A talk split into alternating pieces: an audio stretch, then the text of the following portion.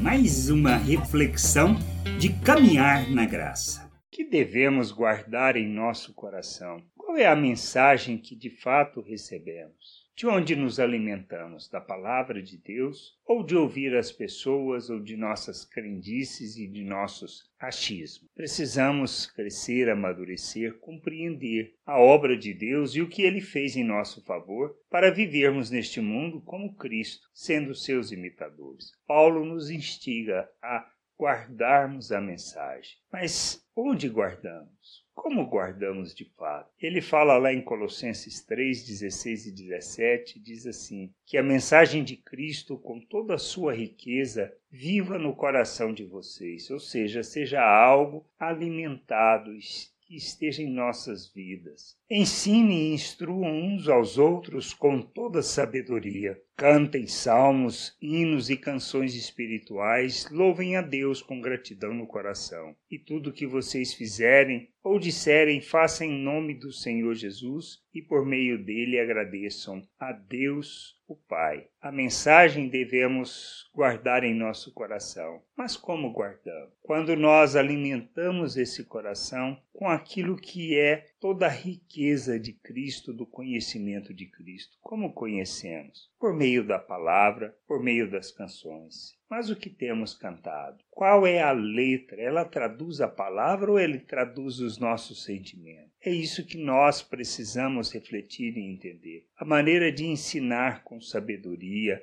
a maneira de instruir uns aos outros é fundamentado na palavra, no conhecimento da palavra. Não pode ser no que achamos ou pensamos. Devemos cantar hinos, salmos, cantar canções que falam das promessas de Deus, fundamentadas na palavra de Deus e não no nosso achismo natural. Somos chamados para revelarmos o nosso Deus ao mundo, para nos guardarmos do mal, para sermos guardados do mal, como nós pedimos na oração do Pai Nosso, ou nos livrar do mal. Que isso quer dizer? Do mal que os outros possam nos fazer? Não, do mal que está em nós e que podemos fazer para as outras pessoas. Quando nós entendemos a obra de Deus, quando entendemos quem somos em Deus, que estamos unidos com Ele, que fomos feito uma nova criatura, que temos da mesma natureza de Deus, que ele nos fez a imagem de Cristo, nós precisamos entender que não podemos fazer mal para ninguém, mas devemos revelar o amor de Deus, a graça de Deus, a bondade, a benignidade. Devemos revelar paciência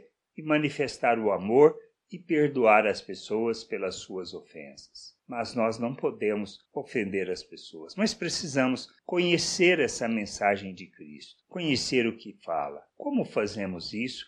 Por meio das Escrituras. Não existe outro lugar. Nós precisamos conhecer o nosso Deus, conhecer da Sua vontade, do seu querer. Pois é conhecendo que não só desfrutamos da vida eterna, mas cumprimos o nosso papel, a nossa missão neste mundo o nosso propósito, o propósito que Deus estabeleceu para nós, de revelarmos o seu reino, de manifestarmos a sua glória, de enchermos a terra com conhecimento da sua glória. Precisamos entender que esse é o nosso papel e a nossa responsabilidade, e não fazemos de qualquer jeito. Por isso temos que guardar a mensagem no nosso coração, alimentá-lo com aquilo que é as promessas de Deus, a vontade de Deus e o querer, instruindo, ensinando e principalmente cantando, salmodiando, nos alegrando, mas falando da palavra de Deus, não dos nossos achismos e nossos desejos, pensamentos, que não traduzem nem revelam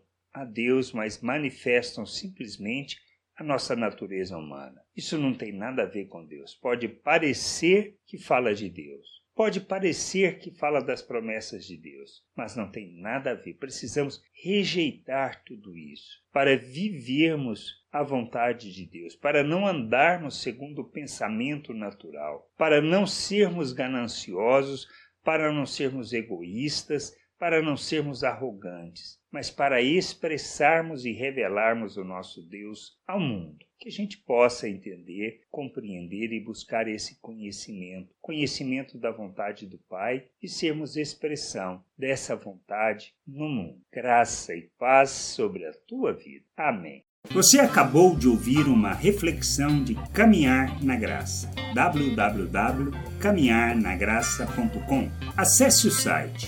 Ouça as outras reflexões.